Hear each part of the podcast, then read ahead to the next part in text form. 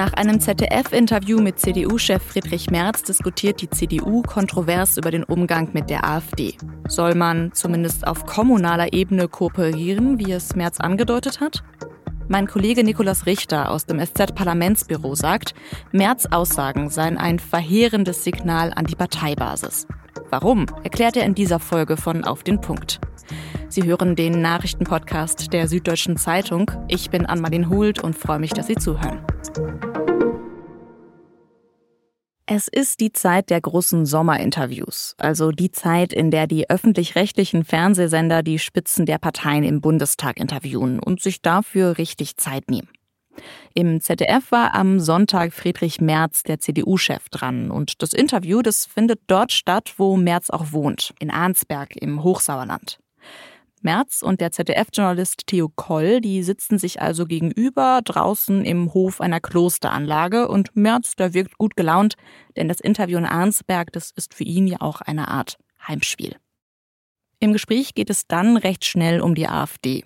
Die liegt in aktuellen Umfragen ja auf dem zweiten Platz hinter der CDU.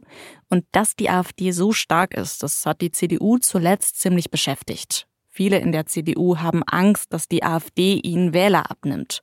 Und es wird auch immer wieder darüber diskutiert, wie man mit der Partei am besten umgehen soll.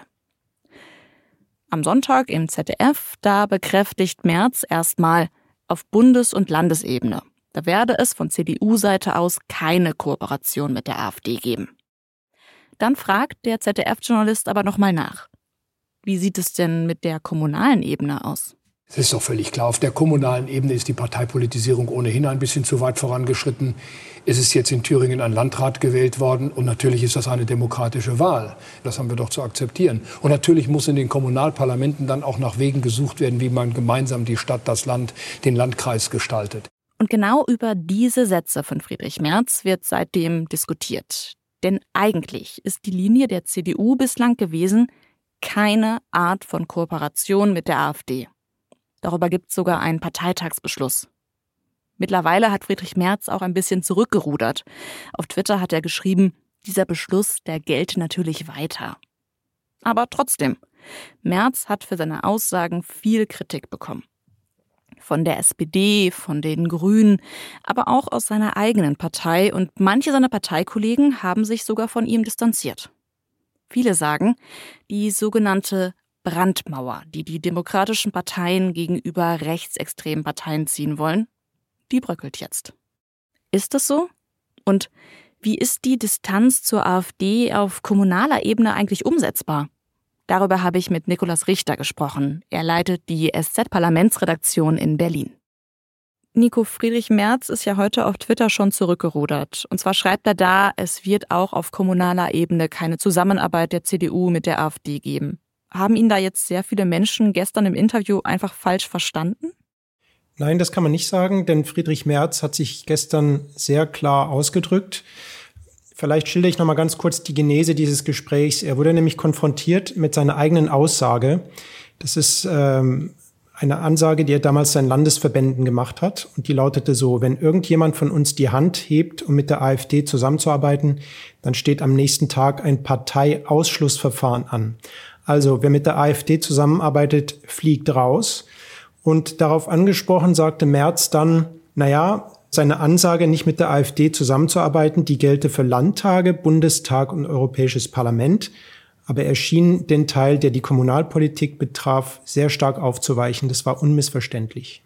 Merz ist ja eigentlich ein Politikprofi. Also passieren dem CDU-Chef solche Sachen aus Versehen oder steht da so ein Kalkül dahinter? Merz wirkt oft sehr kontrolliert und sehr klar in seinen Aussagen, aber es gibt auch immer mal wieder Fälle, wo er stark daneben liegt. Äh, dazu gehörten seine Aussagen über junge Ausländer. Dazu gehörten eine sehr dünnhäutige Reaktion auf seinen parteiinternen Rivalen Hendrik Wüst. Und in solchen Augenblicken merkt man, dass Merz nicht immer ganz kontrolliert vorgeht und nicht ganz kontrolliert ist in dem, was er sagt. Und so wie es auf mich wirkt, ist er gestern Abend, ist nicht klar, was er bewirken wollte. Ob das ein Versehen war, ob das ein Testballon war und er wollte mal sehen, wie das wirkt, ob er unkonzentriert war, Mir ist es nicht ganz klar und tatsächlich rätseln auch große Teile seiner eigenen Partei darüber, was er damit eigentlich bezweckt hat. Könnte man das so interpretieren, dass Merz bewusst versucht, sich da an die AfD anzunähern? Das kann nur er selbst beantworten. Es gibt natürlich in letzter Zeit eine auffällige, ich würde mal sagen, Rechtsruck der CDU. Da gibt es diverse Vorschläge, mit denen die Partei in letzter Zeit aufgefallen ist. Zum Beispiel schnelle Strafverfahren gegen jugendliche Schläger in Freibädern. Der Vorschlag, das Asylgrundrecht abzuschaffen für die Menschen, die in die EU kommen. Also das ist schon ähm, eine Ansammlung von Fakten, die darauf hindeutet, dass die CDU nach einem Weg sucht, auf den derzeitigen Erfolg der AfD zu reagieren. Sie wollen, glaube ich, weiter nach rechts rücken und damit der AfD wieder einige Wähler, die dahin tendieren, auch in Umfragen wieder zurückzuholen. Aber nehmen wir jetzt mal an, Merz hat das so gemeint, dass da die Sachlage einfach ein bisschen anders ist, wenn man auf die Zusammenarbeit mit der AfD schaut auf kommunaler Ebene. Was ist denn in der Lokalpolitik anders als zum Beispiel in der Bundespolitik? Natürlich spricht Merz da einen richtigen Punkt an, denn zum einen ganz allgemein ist die Kommunalpolitik anders als, sagen wir mal, die große Bundespolitik. Zum einen geht es um viele wirklich praktische Fragen. Wird ein Kindergarten gebaut? Wird ein Zebrastreifen verlegt? Wie sieht's mit der Wärmeplanung aus? Das sind sehr sachliche, zum Teil auch technische Vorgänge. Und da spielt eigentlich die Parteizugehörigkeit gar nicht so eine große Rolle. Zum anderen kennen sich in Gemeinden die Akteure sehr gut. Zum Teil sind es ja auch Nachbarn oder Leute, die im Sportverein zusammen sind. Und all dies führt dazu, dass man eigentlich Probleme auf kommunaler Ebene und auch in den Landkreisen pragmatischer löst, sich öfter auf was verständigt, weniger nach Parteilinien entscheidet. Nun ist es so, das führt auch dazu, dass im, gerade im Osten immer wieder es schon Kooperationen mit der AfD gegeben hat. Das ist jetzt also gar kein Phänomen von heute, sondern zum Beispiel gab es 2019 einen Fall in Bautzen, wo ein Politiker der AfD mit Stimmen der anderen zum stellvertretenden Landrat gewählt wurde. Also das zeigt schon, dass das schon jetzt oft passiert. Aber es ist jetzt noch mal virulenter geworden, die Frage, weil ja jetzt auch ein AfD-Politiker zum Landrat gewählt wurde und einer zum Bürgermeister. Und da stellen sich natürlich diese Fragen jetzt laufend. Ja, dieses Beispiel Sonneberg, das hat Merz ja zum Beispiel auch selber erwähnt. Also Sonneberg ist der Landkreis in Thüringen, wo jetzt ein AfD-Landrat gewählt wurde. Die Parteien verfolgen ja trotzdem immer noch dieses Brandmauerprinzip. Lässt sich das denn auf dieser Ebene überhaupt noch aufrechterhalten? Natürlich ist es schwierig, weil äh, ein Landrat nun mal äh, eine Verwaltung anführt und gewisse Probleme lösen muss. Und dann müssen sich dann auch im Kreistag die verschiedenen Politikerinnen und Politiker, die da sitzen, dazu verhalten. Ich glaube aber, das Wichtige ist, dass immer klar wird, dass eine Zusammenarbeit oder vielleicht sogar das gemeinsame Stimmen für einen bestimmten Antrag mit der AfD keine Selbstverständlichkeit ist. Wenn es möglich ist, sollte man das vermeiden. Wenn es nicht möglich ist, sollte man ganz klar machen, dass das ganz besondere Umstände sind, dass, sagen wir mal, die Kooperation mit der AfD nicht zu was Alltäglichem und Normalen wird, weil genau das ist das, was die Partei anstrebt. Sie will als normal angesehen werden, als eine Partei unter allen anderen, so wie alle anderen.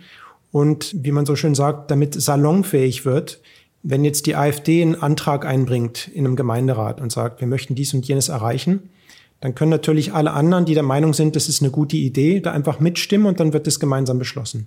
Sie können aber auch den AfD-Antrag ignorieren, ihren eigenen Antrag stellen mit einem ähnlichen Inhalt und dann gemeinsam dafür stimmen.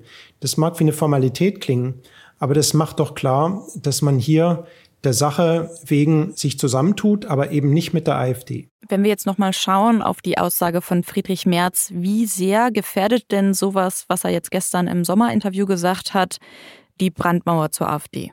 Ja, natürlich gefährdet es die Brandmauer zur AfD, weil ja, wenn der Parteichef selbst schon widersprüchliche Aussagen dazu macht, dann zeigt es ja, dass selbst die Parteiführung kein richtiges Konzept hat, wie man damit umgeht oder von ihrem Konzept selbst nicht überzeugt ist. Und das führt natürlich und ermutigt viele dazu, diese Brandmauer-Idee selbst in Frage zu stellen. Und der Druck ist gerade an der Basis jetzt schon sehr groß. Gerade im Osten sehen auch viele CDU-Mitglieder nicht ein, warum man diese Brandmauer überhaupt macht. Wenn jetzt der Parteichef in dieser Frage selbst wackelt, ist das natürlich ein verheerendes Signal nach unten. Danke dir, Nico. Gern.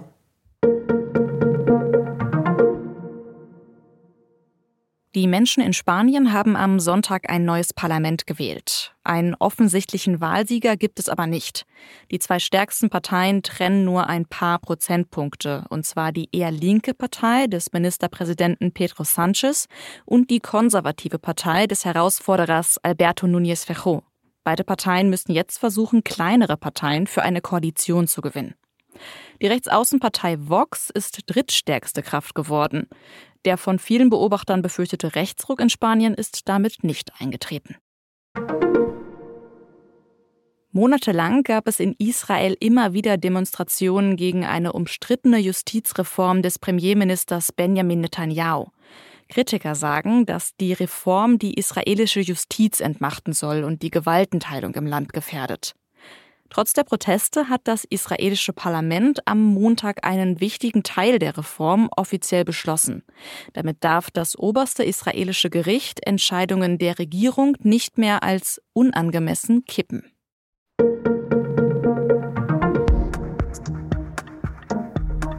Ich weiß nicht, wie viele Wortwitze über Löwen und Wildschweine ich in den letzten Tagen gelesen habe. Schwein gehabt, das Löwenschwein, Löwe hin, Wildschwein her. Sie wissen wahrscheinlich genau, worum es geht. 30 Stunden lang hat die Polizei ja am Donnerstag im Süden von Berlin eine angebliche Löwin gesucht und vermutlich war es am Ende doch nur ein Wildschwein. Aber wie sicher kann man sich da überhaupt sein?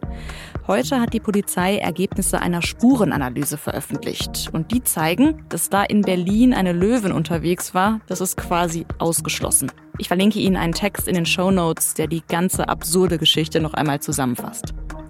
Redaktionsschluss für Auf den Punkt war 16 Uhr. Produziert hat die Sendung Emanuel Petersen. Vielen Dank fürs Zuhören und bis morgen.